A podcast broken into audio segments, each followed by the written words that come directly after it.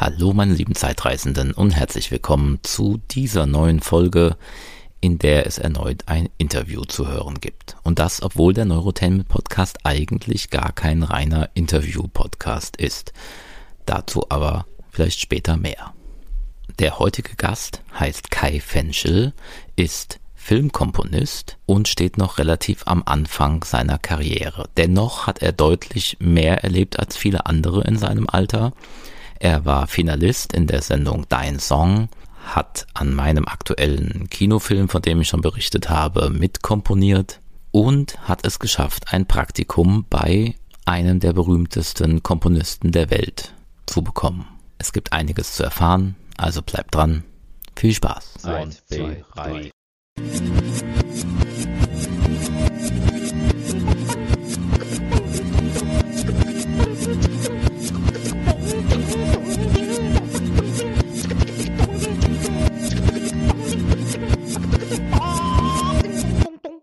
Nenn mir doch mal ein Musikstück, wo du denkst, das ist tolle Filmmusik.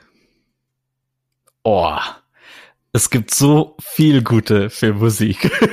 Und da könnten wir jetzt direkt darüber sp äh, sprechen, ob sie insofern äh, gute Filmmusik ist, als dass sie dramaturgisch exzellent funktioniert oder ähm, dass es einfach eine Musik ist, die mich am Herzen berührt. Aber es geht vielleicht schon ein bisschen zu weit in die Tiefe. Ähm, eine der Musiken, die ich wunderschön finde, äh, All-Time Favorites ist äh, Schindlers Liste von äh, John Williams oder äh, Forrest Gump zum Beispiel von Alan mhm. Silvestri. Das sind so Musiken, die ich sehr liebe und ähm, gerne auch weitertrage an Leute, die mehr ähm, in die Filmmusik eintauchen wollen, also einfach Filmmusik-Liebhaber. Ja, das ist ein guter Einstieg, würde ich sagen. Ja, gut. Ähm, tatsächlich, äh, also ich höre auch viel Filmmusik. Mhm. Es gibt ja Leute, die, die tun das nicht. Also die kennen Filmmusik wirklich nur, weil sie halt einen Film gesehen haben. Ja. Ähm, und dann gibt es halt auch Leute, die interessieren sich dafür mhm. ähm, und wollen sich wirklich dann auch das ganze Soundtrack-Album oder sowas anhören. Da kriege ich ganz oft so die Frage, was ist denn so ein Soundtrack, den ich jetzt gerade mir mal reinziehen könnte? Mhm. Ähm, aber das ist echt sowas, das müssen Leute entdecken. Ne? Total. Also total. Das, das Genre Filmmusik. So. Ja, und ich glaube, oftmals ist es einfach nur ein Stück, das sie dann catcht und dann fängt man an, ein bisschen tiefer zu graben und, und dann kommt man dazu, sich das ganze Album anzuhören oder mhm. es werden einem dann ja Vorschläge gemacht von anderen Filmkomponisten. Und was ich beobachte und ganz toll finde irgendwo ist, ähm, ich habe ja vor circa zehn Jahren ging so das los mit der Begeisterung für die Filmmusik und ähm, da war es den Leuten sowohl die Filmmusiken an sich als auch die Komponisten noch viel weniger ein Begriff. Und inzwischen hat sich ja wirklich so eine ähm, Filmmusikkultur entwickelt, kann man sagen, wenn man mal schaut, die ganzen Filmmusikkonzerte, die inzwischen stattfinden, also mhm. und die sind ja ausverkauft. Also entweder Musik, die sie direkt ähm, mit dem Orchester dann zum Film spielen, der dabei abgespielt wird, oder ähm, auch reine Musikkonzerte ähm, mhm. erfreut sich, ja, also, ich so das so, Gefühl, so, riesiger Popularität. So Herr der Ringe oder irgendwie sowas. Ja, Harry Potter, Fluch der Karibik, ne? genau, ja, oder genau. auch Star Wars natürlich. Ja. ja. Genau, also Star Wars ist auch, glaube ich, so ein Ding, das ist so das, also gerade die John Williams Titel, würde ich sagen. Ne? Also Star Wars, Indiana Jones oder Jurassic Park, das sind so Sachen, das kennt irgendwie auch jeder. Und das ist witzig, also das scheint auch über alle Generationen zu gehen. Ähm, bei Hans Zimmer, äh, Fluch der Karibik, würde ich jetzt nicht sagen, dass meine Großeltern das kennen. Aber Star mhm. Wars haben meine Großeltern wahrscheinlich schon mal gehört, aber gleichzeitig auch ähm, einen, einen Grundschüler, mhm. behaupte ich. ja, genau, das ist absolut, äh, ja, also das kennen wirklich alle Leute, auch die wirklich sich noch nie bewusst mhm. ein Soundtrack-Album ange genau, gehört haben. Genau. Ist auch so ein bisschen, äh, für viele ist es ja auch irgendwie so ein bisschen Einstieg in so klassische Musik, ja, weil es mhm. ja manchmal sehr, sehr angelehnt zumindest an klassische Musik ist. Ja, ähm, oder, oder äh, ein Hinführen zum Orchester zumindest. Ja, oder, oder zur Or Orchestermusik zumindest, ja, ja genau. Ja, ja, das stimmt. Was war denn dein erster Berührungspunkt mit Filmmusik? Wann war denn für dich der Moment, wo du gedacht hast, ach, das finde ich jetzt gerade geil?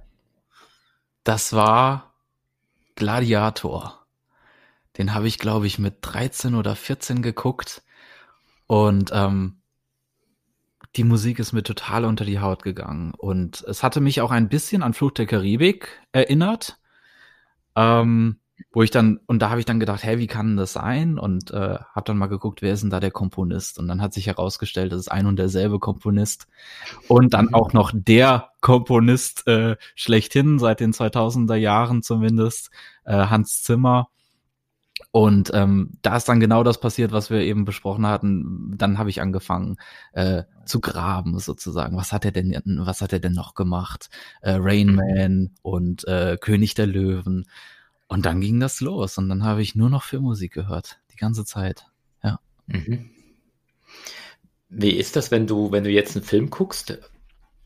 Hörst du dann auch bewusst die Musik oder kannst du einfach abschalten und guckst einfach den Film? Mm. Oder, oder ist das was, was dir direkt so im, im Vordergrund steht? Es fällt immer mal wieder auf, finde ich, aber ich kann auch komplett abschalten und es einfach nur genießen. Also ja, ist schwierig zu erklären. Ähm, ja, also, also ich kenne es an mir selbst. Also ich kann, ne, ich gucke ja ganz viele Filme.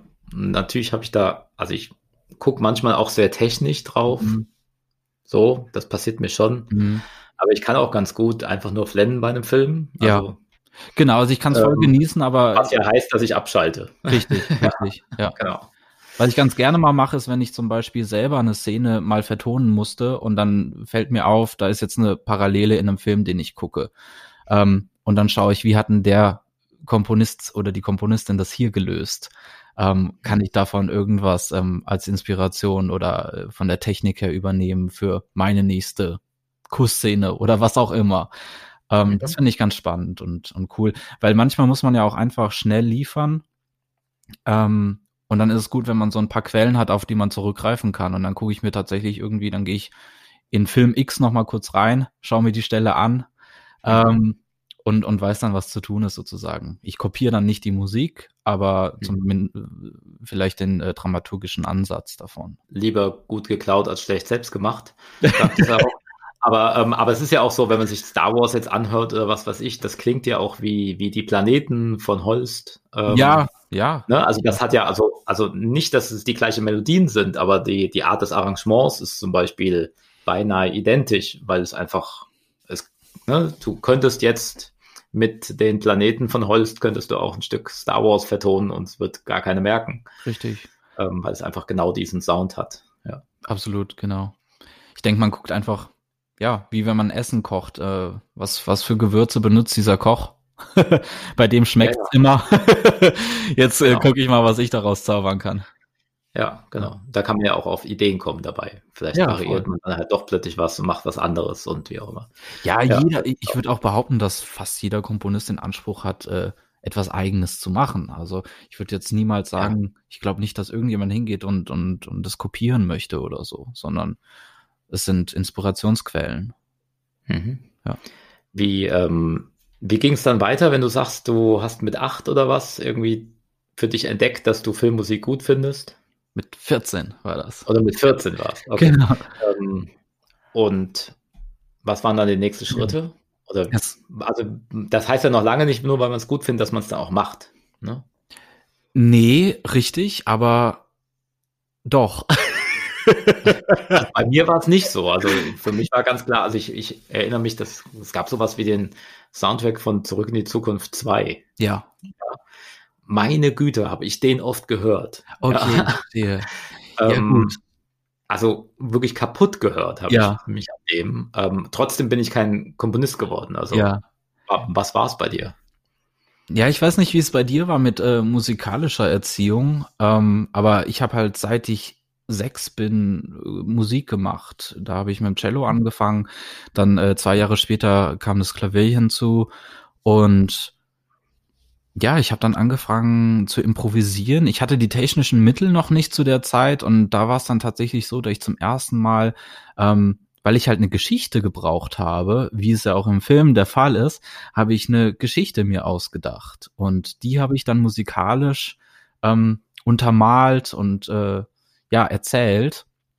Und mhm. ähm, meine Lehrerin in der Schule hatte mir damals einen Flyer in die Hand gedrückt von einem äh, Wettbewerb. Und da habe ich das dann eingereicht. und äh, so ein die anderen waren alle schon 18, ich war 15 und äh, deshalb habe ich einen Sonderpreis bekommen von 500 Euro und äh, mir wurde Talent zugesprochen sozusagen und das ja, war natürlich eine total tolle Motivation. Mhm. Ähm, ja, da irgendwie mich mit Freude und jetzt ohne Leistungsdruck weiter auszuprobieren.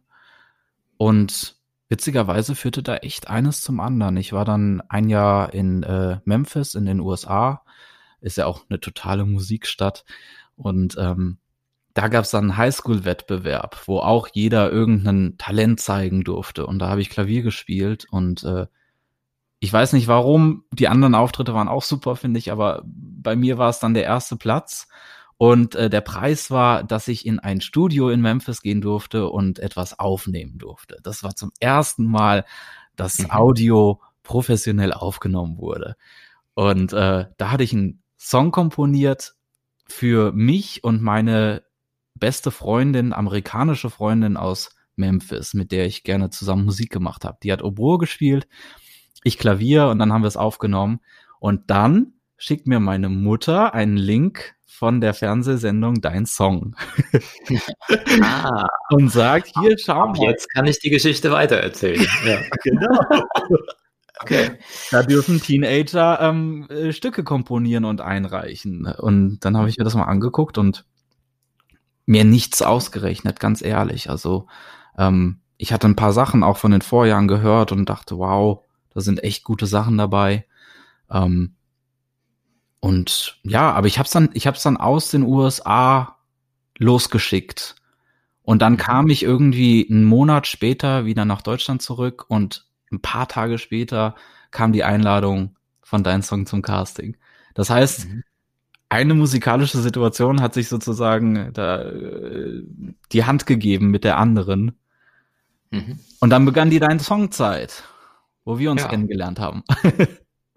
Wie war das für dich? Also, ähm, das ist ja auch noch, noch mal was anderes. Also, sage ich mal, jemand, der Popmusik macht, der sich selbst vielleicht auch als Interpret wahrnimmt, ähm, für den ist das vielleicht ein kleinerer Schritt, so in die Öffentlichkeit zu gehen. Also mhm. Also auch mit dem eigenen Gesicht im Rampenlicht zu stehen und in einer Fernsehsendung, die dann ja doch auch geguckt wird.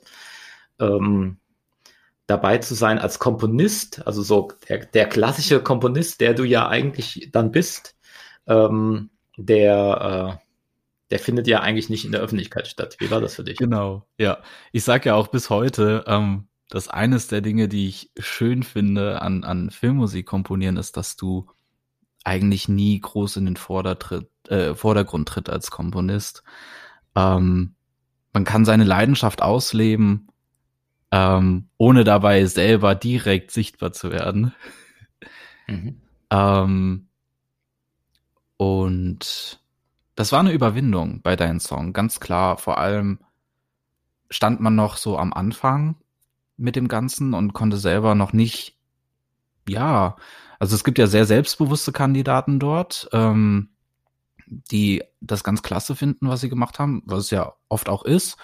Ähm, aber ich konnte das nie so richtig einschätzen zu der Zeit. Und es war insofern zwar eine Überwindung, da hinzugehen, aber gleichzeitig eine Riesenbereicherung und ein Riesengeschenk langfristig gesehen, weil ich da mit professionellen Leuten aus der Musikbranche in Kontakt gekommen bin, äh, die mir Feedback gegeben haben und ähm, mir auch gesagt haben, dass schon vieles sehr, sehr gut ist, was ich mache. Und insofern war das ähm, ja sozusagen ein Step raus aus der Comfortzone, ähm, der sich aber auf jeden Fall gelohnt hat, rückblickend, ja.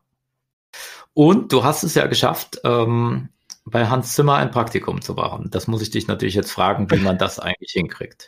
ja. Also, du hast von Hans Zimmer schon er er erzählt, wer das ist, deswegen muss man es nicht mehr erzählen. Ist berühmter deutscher Komponist aus Frankfurt, kommt er, hat einen Oscar gewonnen für König der Löwen. Genau. Und äh, man kommt an seiner Musik seit Fluch der Karibik spätestens nicht mehr vorbei.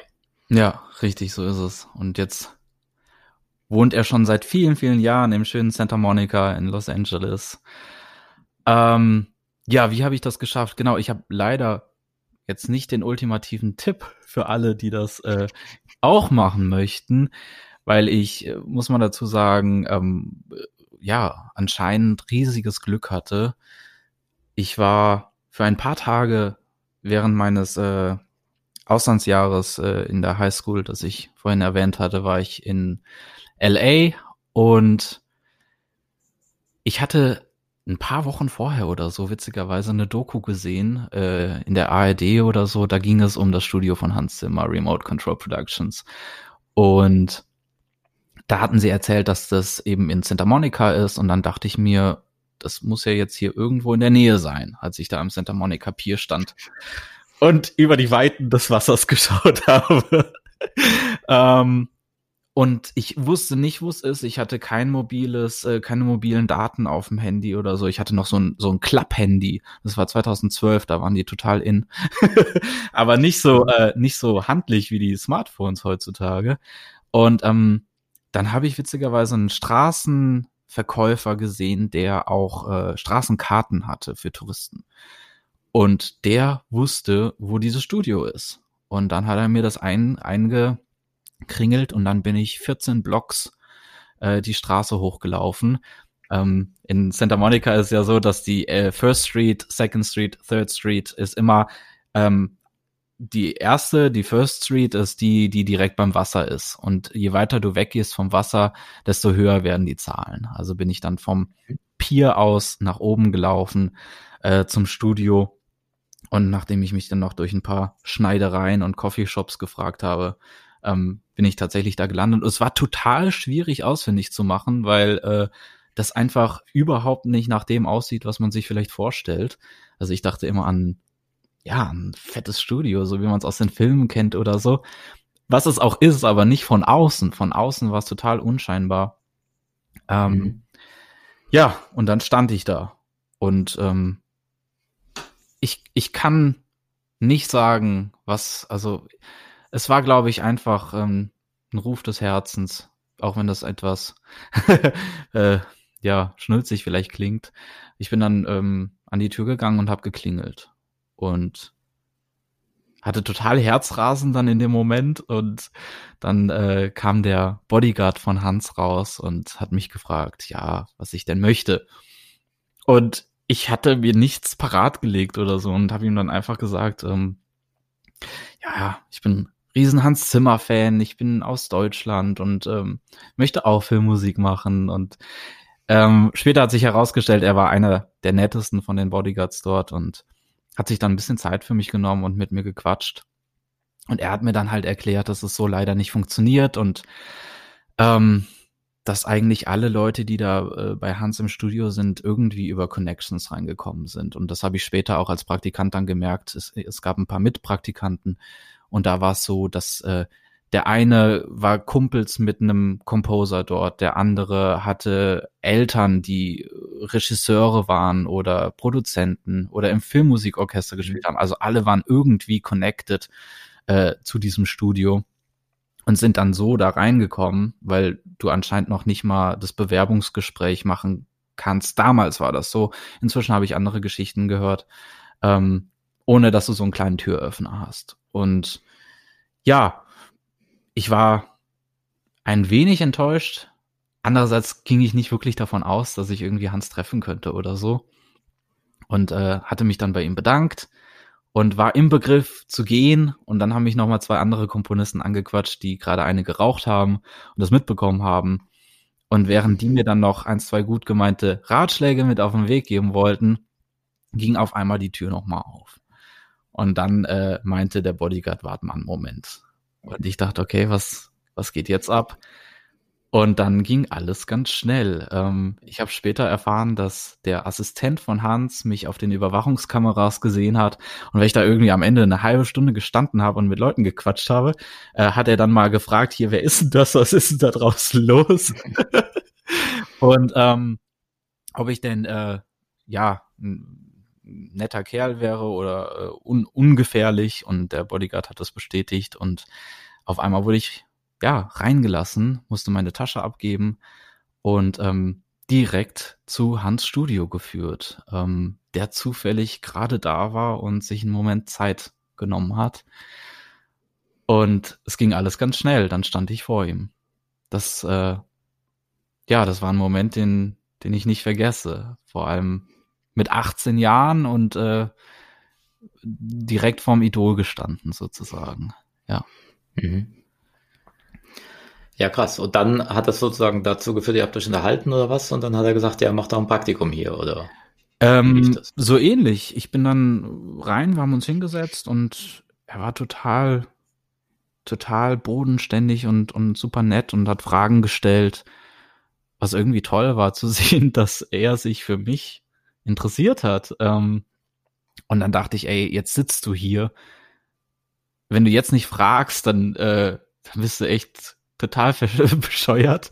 Und ähm, da habe ich ihm gesagt, hier, ich, ich hatte mich vorinformiert, ich wusste, dass schon ein anderer Deutscher bei ihm Praktikum gemacht hat äh, und dann auch ganz gut Karriere gemacht hat. Ähm, Marc Streitenfeld hieß der und auf äh, den hatte ich angesprochen und Hans hatte sich erinnert. Und dann habe ich gefragt, ja, wie ist es denn? Ähm, könnte ich vielleicht irgendwie nochmal zurückkommen? Und dann meinte er, ja, lass dir doch mal die Karte von meinem Assistenten geben. Ähm, und dann, äh, und dann schauen wir mal weiter, ob du vielleicht für ein Praktikum kommen kannst. Und ähm, ja, das ähm, war die Begegnung. Wir haben uns verabschiedet und ein paar Wochen später hatte ich dann äh, Telefonat mit dem Assistenten und der hat dann gesagt, dass ich doch nächsten Sommer gerne rüberkommen darf. Ja, mhm. das war ähm, ein sehr glücklicher Tag in meinem Leben. ja, cool, glaube ich. Ja. Ja, also ich, ich habe die Geschichte ja schon mal so grob von dir erzählt bekommen und ich fand das einfach cool, weil das ist so der Klassiker, ja klar, du gehst dann dahin und klingelst dann da. Mhm. Ähm, aber dass das halt funktioniert, ist ja. halt einfach, äh, finde ich total interessant an Vor allem Geschichte. Es, war krass, als ich dann äh, das Praktikum gemacht habe, kam ein äh, Engländer, der auch geklingelt hat. Und mhm. ähm, ich habe gerade, keine Ahnung, den Müll rausgebracht oder so und deshalb habe ich das mitgekriegt. Und ich habe mich mhm. total in dem Moment wiedergesehen sozusagen und er wurde weggeschickt. Mhm. Ähm, und da wurde mir irgendwie wieder klar dann, wie viel Glück ich hatte. Ich war auch, ich bin der Einzige, der über diesen Weg reinkam, haben sie mir dort erzählt. Ähm, ja, und dann hatte ich ihm meine Visitenkarte zugesteckt und äh, das hat ihm, glaube ich, irgendwie dann nochmal einen kleinen ja, das war so ein kleiner Trostpflaster, weil wir haben dann geschrieben mhm. und ich habe ihm immerhin konnte ich ihm dann den Kontakt vom Studiomanager geben, so dass ja. er auf diesem Weg nochmal anfragen konnte für ein Praktikum. Ähm, was daraus geworden ist, weiß ich nicht. Aber ja, ja. irgendwie hatte ich das Gefühl, ich muss wenigstens ein klein wenig ja. äh, was tun, was in meiner Macht steht. Andere, andererseits kann man es ja auch verstehen, dass sie das natürlich eigentlich so nicht wollen, weil sonst steht da jetzt die ganze Zeit, stehen da Leute und klingeln die ganze Zeit. Ähm, ja. ne, wenn sich das rumspricht, dass das die Methode ist, so Praktikum bei Hans Zimmer.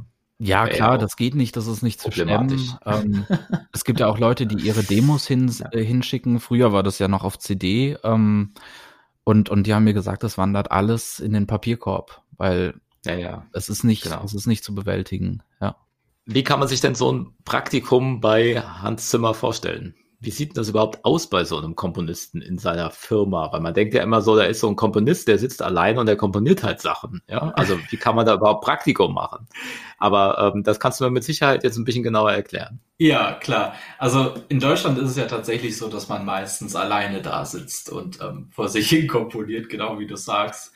Ähm, aber dadurch ist ja auch irgendwie Hans Zimmers Studio bekannt geworden, dass er diese Synergien geschaffen hat, wo wirklich ähm, ganz viele Komponisten auf einem Campus sind. Ähm, teilweise sich auch, die haben kurze Wege, können sich dadurch eben auch austauschen oder der eine, der Cello spielen kann, geht mal rüber ins Studio vom anderen, spielt ihm was ein äh, und vice versa. Ähm, ja, wie sieht's bei Hans aus, um die Frage zu beantworten?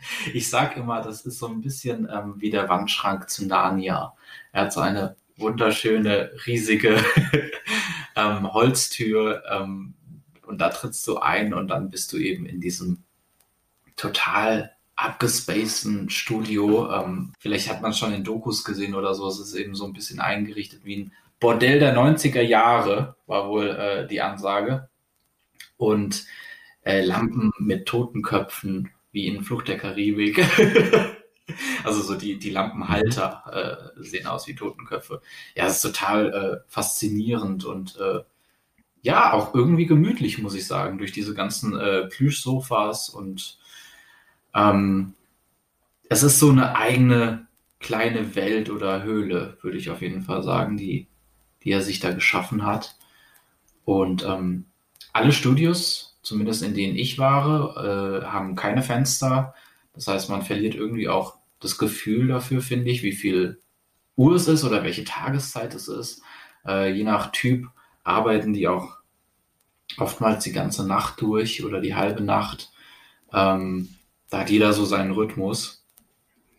Und ja, insgesamt sind es vier Gebäude, soweit ich das weiß. Vielleicht ist inzwischen noch eins dazugekommen. Ähm, ja, und da sind die alle verteilt und äh, produzieren, bis der Arzt kommt. Genau, also das wollte ich sagen, das heißt, da wird nicht nur komponiert, da wird vor allem auch produziert. Ne? Also da entsteht wirklich der Soundtrack. Genau, also Hans, Hans hat seinen Komplex, wo er arbeitet mit äh, seinen Assistenten äh, und Soundmenschen und dann gibt es nochmal weitere Gebäude mit Studios, wo auch andere Komponisten arbeiten. Ähm, aber richtig, Komposition und Produktion gehen da Hand in Hand. Äh, es hat sich ja generell dahin entwickelt, auch hier in Deutschland, ähm, dass von einem Komponisten eigentlich erwartet wird, dass er auch das Ganze klanglich so aufbereiten kann, dass es äh, ja fertig gemastert und abspielbereit ist. Das heißt, man mhm. erfüllt eigentlich immer die Produktionsbedingungen auch ähm, mhm. Komposition, Produktion in einer Person. Aber wir reden hier ja auch von äh, Hollywood Budgets und Hollywood Klang. Und da gibt es dann natürlich nochmal die, äh, die separaten Producer oder auch Mischer, die sich dann, ähm, dann nochmal mit ganz viel ja, Zeit und Mühe ähm, den einzelnen Scores widmen. Ja. Das ist ja auch generell, glaube ich, so ein bisschen so der Weg, also wo, wo Filmmusik gerade ist. Ähm, also früher war es ja klar, da gab es halt den Komponisten und dann hat das ein Orchester gespielt. Mhm. Ähm, das ist jetzt äh, ja auch eher so ein bisschen so Sound Creation. Also ich habe so so eine so ein, so ein Workshop, so ein Online Workshop mit Hans Zimmer tatsächlich gemacht, äh, diesen mhm. Masterclass ja, Workshop ja. Von, von, und mit ihm. Ähm, da erzählt er das ja auch, also dass das äh, ja auch viel auch Sounddesign ist letztendlich, total, was er da macht. Total. Und ich, das wollte ich auch noch sagen, ich finde auch äh, Hans Zimmer ist eben ja er, er hat ja auch einen Sound geprägt, kann man sagen, mit äh, den Batman-Filmen, mit Christopher Nolan. Und er ist in meinen Augen genauso viel Produzent wie Komponist, weil er wirklich ein unglaubliches Gespür hat für Sound, ähm, auch für einen, ja, der Kreation von einem eigenen Sound sozusagen. Er hat ja da die äh, synthetischen Klänge mit Orchester kombiniert, weil er einer der Vorreiter ähm, und das spielt eine unglaublich große Rolle heutzutage. Also, dass die Komposition alleine nicht mehr vordergründig ist. Ich würde sagen, der Sound ist mindestens so wichtig heute, wenn nicht wichtiger. Also so dieses John Williams Ding, so diese wirklich klassische Komposition und da wird praktisch eine Melodie für jeder, für jeden Charakter entwickelt mhm. und sowas. Ähm, äh, das ist fast so ein bisschen ähm, oldschool. Also das macht man, ja. also merkt, also, erlebt man gerade weniger, wenn ich ins Kino gehe. Genau, es sei denn, es sind irgendwelche Fanfictions oder sowas, ähm, dann will man manchmal mhm. das noch, aber ich, ich habe es auch aus erster Hand gehört. Ich habe mit einem Komponisten äh, von League of Legends gesprochen, als ich in Los Angeles war und die haben äh, ein eine Festanstellung fürs Komponistenteam ausgeschrieben und er hat mir erzählt, dass sich 900 Leute auf die Stelle beworben haben, äh, was mal ein ganz schönes Bild zeichnet von der Konkurrenz, die es eben auch gibt. Und er hat gesagt, alles, was ähm, so in die Richtung John Williams ging, wurde sofort rausgeschmissen, weil nicht, weil es nicht gut war, im Gegenteil, oftmals brauchst du ja, um, um auch nur annähernd sowas komponieren zu können, unglaubliches, ja, handwerkliches äh, Wissen und Geschick, ähm, was Komponieren als Handwerk an, an, als solches angeht.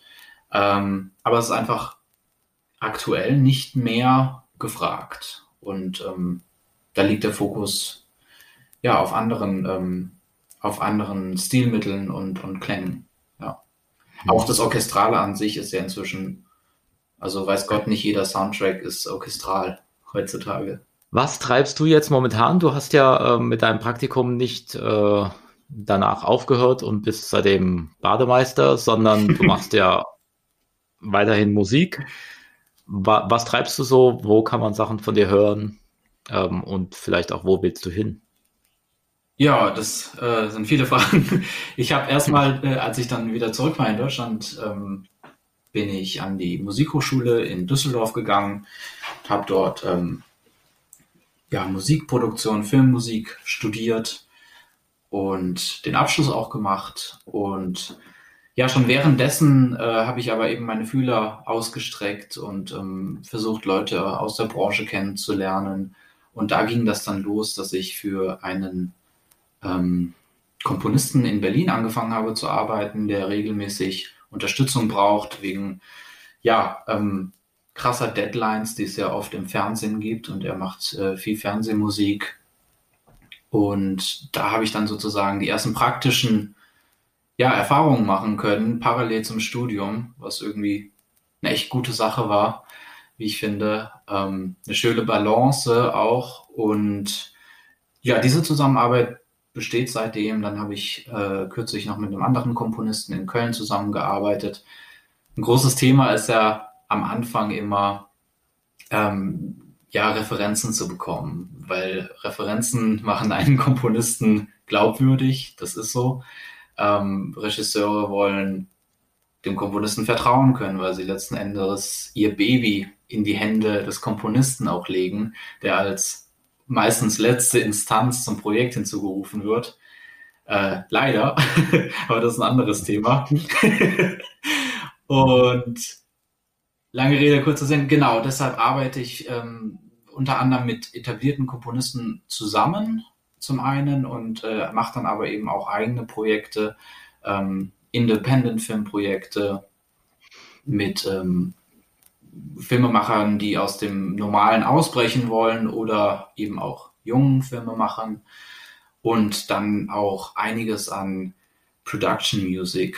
Das ist ähm, Hintergrundmusik, könnte man sagen, die in TV eingesetzt wird, in Dokumentationen, Berichterstattungen etc., wo unheimlich viel Bedarf ist und ähm, was wir jeden Tag hören, aber den meisten Leuten gar nicht so richtig auffällt. Nur wenn es fehlt, dann fällt es auf.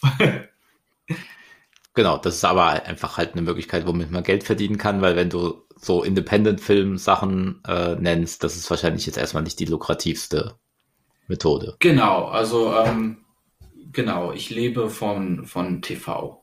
Ähm, wir wollten ja auch ein ähm, kleines Musikquiz noch machen. Mhm. Ein Filmmusikquiz. Da mhm. können ja vielleicht auch unsere ähm, Hörer mal mitraten, wie weit sie denn in der Lage sind, Filmmusiken zu erkennen. Ähm, wir haben das nicht abgesprochen. Also wir haben jetzt in keinster Weise irgendwie gesagt, was du da jetzt anspielen ich würdest. Auch, ich bin jetzt auch am überlegen. ja, ja wenn du willst, mal, spiel doch mal was an und wir gucken mal, ob, ein, äh, ob einer unserer Hörer in der Lage ist, äh, das zu erkennen. Und wenn nicht, dann spoiler ich das einfach direkt. Ja, so machen wir das. falls du es denn weißt, also jetzt glaubt man nicht. Ja, falls ich es weiß, ja, ich, ich lehne mich jetzt weit aus dem Fenster, dass ich behaupte, mich mit Filmmusik einigermaßen gut auskennen zu können. So. Ich muss mal gucken und. Äh, du kannst auch ruhig was Leichtes und so, damit ich mich nicht glänzen kann. Also vielleicht was aus meinem eigenen Film oder so, damit ich in der Lage bin, das zu erkennen. Sollen wir mal damit anfangen, damit du ein Erfolgserlebnis zum Beginn hast?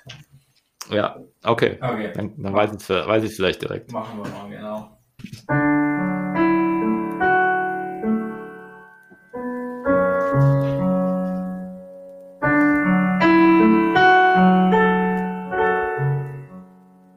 Ja, es kommt mir sehr bekannt vor. Ja, was könnte das sein? Ne? ja, ja, liebe Zuhörer, aus welchem Film, den ihr noch nicht gesehen habt, ist das? Ja. Ähm, ist ja tatsächlich so, dass ähm, nur sehr wenige Leute diesen Film bis jetzt gesehen haben, weil er ähm, noch kurz vor seiner Veröffentlichung gerade in der Festivalphase ist, wo ich ihn halt quasi nur äh, undercover an das ein oder andere ähm, Filmfestival schicke. Ja, also das ist das Liebesthema aus dem Film T gleich E durch X zum Quadrat. Was ich wirklich, also sehr, also es berührt mich tatsächlich. Ich finde das wirklich ein sehr, sehr schönes Thema, weil es ganz simpel ist. ja, es ist einfach, aber es ist wirklich einfach eine schöne Melodie. Also es kommt im Film halt mehrfach vor, mhm. gar nicht so oft tatsächlich. Ähm, damit es auch nicht abnutzt oder so. Ja, aber ich finde, es hat jedes Mal einfach eine sehr gute Wirkung. Also, ja. Ich, ich mag es auch. Es ist sehr simpel. Aber ja, steht irgendwie für, für diese beiden Charaktere ganz gut ein, finde ich, die ja auch eine sehr reine Zuneigung zueinander hegen, würde ich sagen. Und ich finde diese, mhm. diese Reinheit und das, ähm, das Schöne wird da ganz gut wiedergespiegelt. Mhm. Jo. Ja. Okay. Gucken wir mal weiter. Ja. Okay. okay. Ja. Okay. Ähm, okay. Also, also einen Punkt, einen Punkt habe ich schon mal, aber der war geschenkt. Okay. Was für einen Punkt hast du? Also einen Punkt habe ich schon mal, aber der war geschenkt. Okay, gut. Okay. Ja. Gucken wir nochmal. Okay. Ja.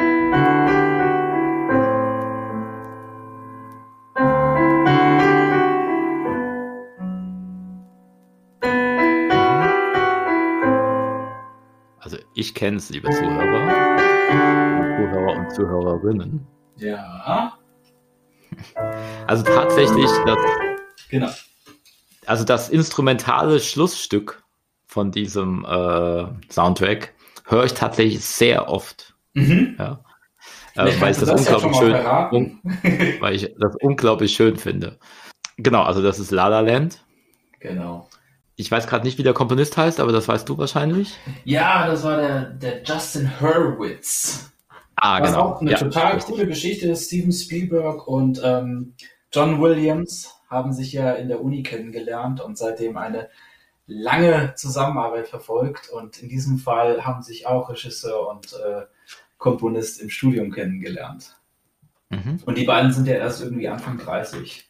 Also ich kann das auch absolut nachvollziehen, sowas, ne? Weil, mhm. also das ist auch keine Vetternwirtschaft oder sowas. Das ist einfach, ich glaube, man ist so froh, wenn man jemanden gefunden hat, mit dem man künstlerisch sich einigermaßen versteht, weil Total. das gar nicht so einfach ist. Ja. Ähm, das, das, das hat irgendwie was, das ist, das ist wie eine Freundschaft, aber irgendwie nochmal auf einem ganz anderen Level. Absolut. Und ich glaube, die waren sogar Freunde, bevor der eine wusste, was der andere macht. Also ich mhm. erstmal menschlich kennengelernt, ähm, meine ich es zumindest, mich zu erinnern aus den äh, Erzählungen.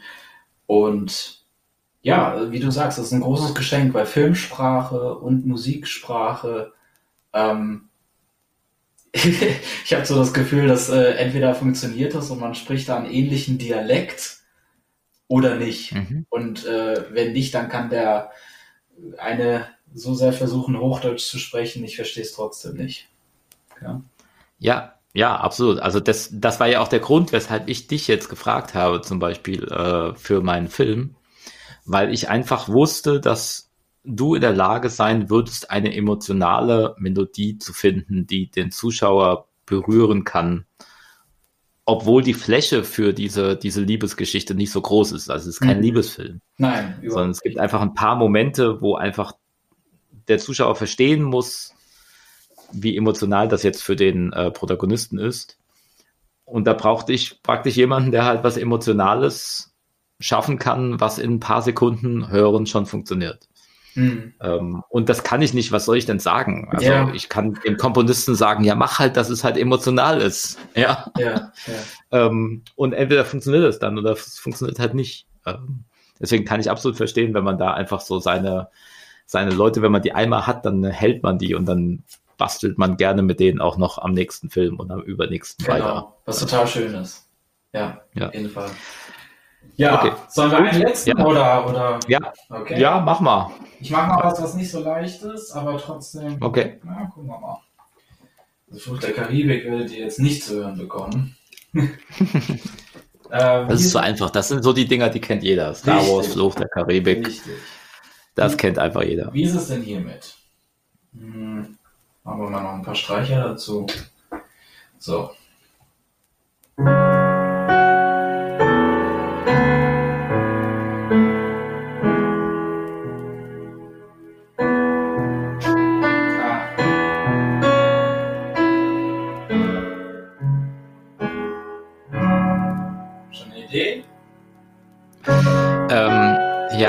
Das ist wirklich schwierig. Warte mal. Ähm, also ich weiß, wer der Komponist ist. glaube ich. Wer könnte das denn sein? Also ich würde sagen, es handelt sich um Hans Zimmer. Richtig. Und das ist schon ein bisschen älter. Mhm.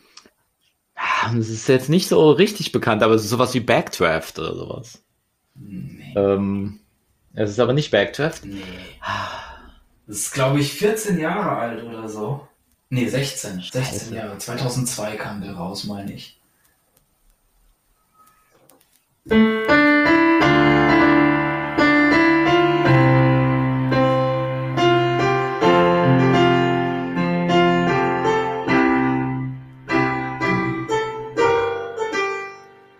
Und so weiter. Das ist auch eins aus dem Film. Ach, ist das Gladiator? Gladiator, ja. Echt? Richtig. Okay. Mit Russell Ah, Crowe. shit. Aber den hast du gesehen, du, ich- oder? Ja, ja, ja, ich habe den gesehen. Ähm, das ist aber, also ich finde es manchmal tatsächlich leichter, den Komponisten zu erraten, Ja, weil man es irgendwie ja. spürt, Ja. dass, dass er das ist, als den tatsächlichen Titel zu finden. Mhm, würde ich, würde ich so unterschreiben. Also, das ist jetzt auch keines äh, der ganz berühmten Stücke, aber ich finde es äh, wunderschön. Ähm, das war Honor Him, heißt der Titel, wer es mal in der orchestralen Fassung hören möchte. Äh, und das war der Titel, der mich so gecatcht hat damals, als ich Gladiator geguckt habe. Der dich quasi zum Filmkomponisten gemacht hat. Ja, Ja. könnte man so sagen. Ja. Könnte man so sagen. Ja, gut. Also ich weiß, dass ich von äh, Hans Zimmer vor allem, also jetzt haben wir eh schon sehr viel über ihn geredet, aber ich fand die ähm, gerade so auch seine frühen Sachen ganz schön geil. Mhm. Also ich weiß, dass ich Rain Man ganz schön cool fand damals, aber vor allem True Romance ist ganz schön cool. Das Titelthema daraus. Da stehe ich Ich total glaube, drauf. ich kenne den nicht.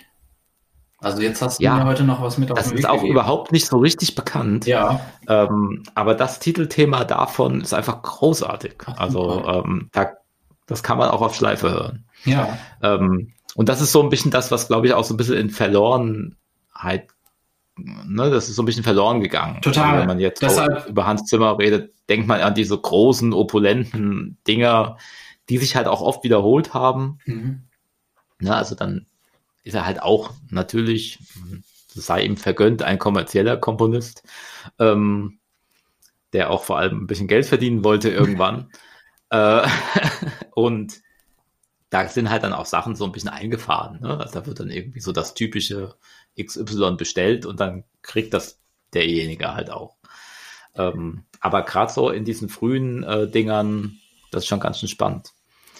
Ähm, was mir aufgefallen ist, ähm, also ich bin ja Regisseur und ich bekomme ganz oft von Komponisten Musik angeboten. Mhm. Ähm, dass ich eine E-Mail kriege und irgendwer schickt mir auch aus verschiedensten Ländern äh, Soundbeispiele, Ja, äh, was die so komponiert haben und versuchen praktisch sich anzubieten für mein nächstes Projekt. ja. Wo ich natürlich schwer darauf reagieren kann. Also manchmal sind die Sachen auch nicht wirklich gut, aber selbst wenn sie gut sind, ähm, ich habe das nächste Projekt gar nicht. Ja, das, das gibt's nicht unbedingt. Mhm. Ähm, Und außerdem möchtest du ja die Zusammenarbeit mit mir fortführen. und alles richtig. und äh, Wie eben noch groß Aber- angekündigt. Ich Ja, hab- ich hab's aber es ist auf jeden Fall, ja genau, auf jeden Fall ist es ja, ähm, ist es irgendwie auch ein Traumberuf, heißt das. Ja, also es gibt ganz viele Leute, die wollen das sein. Also der der äh, der Bedarf äh, ist kleiner, glaube ich, als äh, der Wunsch, Komponist zu werden. Ja, ja. Ähm, was würdest denn du sagen, wie man da hinkommt, was so die ersten Schritte sind, wenn man jetzt sagt, man möchte gerne aber Filmkomponist werden? Okay. Also du bist ja jetzt auch noch in, den, in deinen Anfängen, aber vielleicht auch gerade deswegen eher am Puls der Zeit. Ja. Ähm, die Bereitschaft, niemals aufhören, aufhören zu wollen, zu lernen, weil es ist ein ewiges Lernen. Ähm, sowohl äh, handwerklich als auch technisch, als auch äh, persönlich. Ähm, und die Leidenschaft. Die Leidenschaft für die Sache selbst, für die Musik. Ähm, weil ich glaube, dass es andernfalls ein Weg ist, der, ja, wo zu viel Leid, steckt ja in Leidenschaft drinne, mit einhergeht, als dass man das kompensieren könnte, wenn man nicht dafür brennen würde oder das Gefühl hat, nicht anders zu können. Mir fallen etliche Berufe ein, mit denen ich schneller mehr Geld verdienen könnte. Ähm, und und äh, ja, wie soll ich sagen, das Leben einfacher machen würden in gewisser Hinsicht. Mhm. Aber gleichzeitig wäre es auch furchtbar langweilig. Mhm. So sehe ich das. Ja, ich sage ja auch, auch immer anders. Also wer sich für einen kreativen Beruf entscheidet, der sollte das deswegen tun, weil er nicht anders kann. Ja. Ja. Ja. Genau. Und äh, gleichzeitig glaube ich daran, dass ähm, wenn man nicht anders kann und den äh, entsprechenden Fleiß auch äh, da rein investiert und äh, beharrlich bleibt und äh, ein angenehmer Mensch ist, dass man dann durchaus da seinen Weg gehen kann und auch Erfolg hat damit. Das ist schon eine mhm. tiefe Überzeugung, die ich habe. Ähm, weil letzten Endes, ja, es gibt ganz viel, wie du sagst, ganz viele junge Menschen, die in diesen Bereich gehen möchten und sicher auch in den Filmbereich äh, für Regie oder Kamera etc. Ähm, aber ich glaube, dass sich nach ein paar Jahren dann auch die Spreu vom Weizen trennt und es die gibt, die aufgeben und die, die weitermachen. Ähm, und dann in der professionelleren Ebene sozusagen dann doch gar nicht mehr so unendlich viele sind, ähm, die da mit dir um, um Projekte ringen, sozusagen. Ja. Mhm. Wo wir jetzt gerade dabei sind, was ist für dich der Sinn des Lebens? Wow. Wow. Jetzt kommst du mir hier. Ähm, ich glaube, die Frage oder die Antwort auf diese Frage suche ich noch, um ehrlich zu sein. Mhm. Und ich glaube, das ist okay. Wahrscheinlich tun wir das alle. Ja. Ich weiß nicht, ich, ich, ich würde sagen, und da ist jetzt egal, ob es um, um zwischenmenschliche Beziehungen geht oder um etwas, eine Tätigkeit, die man ausübt, ich würde, aber äh, ja, ich zähle da schon dazu, dass man sagt, ich, ähm, ich habe geliebt, ich habe Leidenschaft empfunden ähm, und auch, dass ich die Zeit genutzt habe. Mhm. Das sind, glaube ich, äh, Aspekte, die ich niemals missen wollen würde oder wo ich niemals zurückblicken wollen würde und sagen würde, was wäre, wenn. Ähm, das hat mich dazu bewogen, damals äh, bei Hans Zimmer zu klingeln weil ich es mir nicht verzeihen könnte, mich später zu fragen, was wäre, wenn ich geklingelt hätte. Also einfach mal machen und sich ab und zu die Endlichkeit vor Augen halten. Finde ich ganz mhm. wichtig. Ja, finde ich sehr schön. Wie siehst genau, du das? das sehe ich was auch ist, so. Was ist äh, für dich der Sinn des Lebens? Naja, dieser Podcast ist ja auf der Suche nach dem Sinn des Lebens, deswegen möchte ich natürlich äh, das Ergebnis jetzt nicht vorwegnehmen. Ah, jetzt dachte ich, du mit deiner äh, Weisheit und deinen Jahren ähm, voraus hättest äh, eine Antwort im Pitch. Aber, aber ich möchte dir sehr gerne zustimmen. Also ich sehe das auch so. Ich sehe das ähm, so, dass es wichtig ist, auf jeden Fall irgendwie gelebt zu haben. Mhm. Ähm, dass es auch okay ist, mal Fehler zu machen. Ähm, dass man auch mal verzeihen kann, mhm. sich selbst auch vielleicht, falls notwendig. Das halte ich für sehr wichtig. Dann sind wir da uns relativ einig. ja. Gut, dann vielen Dank für das Gespräch. Total Und, gerne. Ähm, genau, vielleicht machen wir irgendwann nochmal ein großes äh, Filmmusik-Quiz. Ja, das würde doch Spaß machen. Da fahre ich dann mal das ganze Repertoire auf. Genau, vielleicht gibt es da was zu gewinnen, so für unsere Zuschauer, äh, Zuhörer oder sowas. Das wäre doch was. Ja, okay. Dann gibt's die Auflösung Gut. erst im nächsten Podcast. Ja, irgendwie sowas. Nachdem die genau. Leute gewotet haben. Ja. Gut. Okay. Ja, dann vielen Dank äh, für deine Zeit. Und ähm, ich glaube, ich habe das Gefühl gerade, dass das jetzt der längste Podcast war, den ich bis jetzt aufgenommen habe. Eieiei. Ei, ei. Das tut mir leid, aber das war leider zumindest für mich interessant, der Austausch. ja, für mich auch. Ist mir doch egal, was die Zuhörer denken. Ja. ja? Die zahlen ja nichts dafür. Weißt du? also, wenn, sie sich, wenn sie sich das anhören, haben sie selbst, selbst, selbst dran schuld. Ja. So ist es. Okay. Also, vielen Dank, äh, lieber Zuhörer, dass du dir das angehört hast. Ähm, Alles Liebe nach da draußen. Genau, wenn es dir gut gefallen hat, dann geh doch mal auf die Webseite vom Kai. Hat er keine Webseite? Der Kai hat eine Website. Ähm, da muss ich jetzt gerade mal überlegen, wie ist sie? kai-fenchel.de. Okay, dann geh doch da mal drauf und äh, guck dir an, was der Kai sonst so treibt. Und äh, gerne darfst du auch diesen Podcast abonnieren oder eine und oder eine gute Bewertung bei iTunes oder sowas hinterlassen. Danke und tschüss. Ciao. Die Zukunft ist frei. Hier wird geredet, diskutiert und philosophiert. Verschiedene Menschen, die streben nach ihrem Sinn im Leben. Dieser Podcast wurde dir präsentiert von Monavu, deinem Online-Kunsthandel. monavu.com mit V und 4O.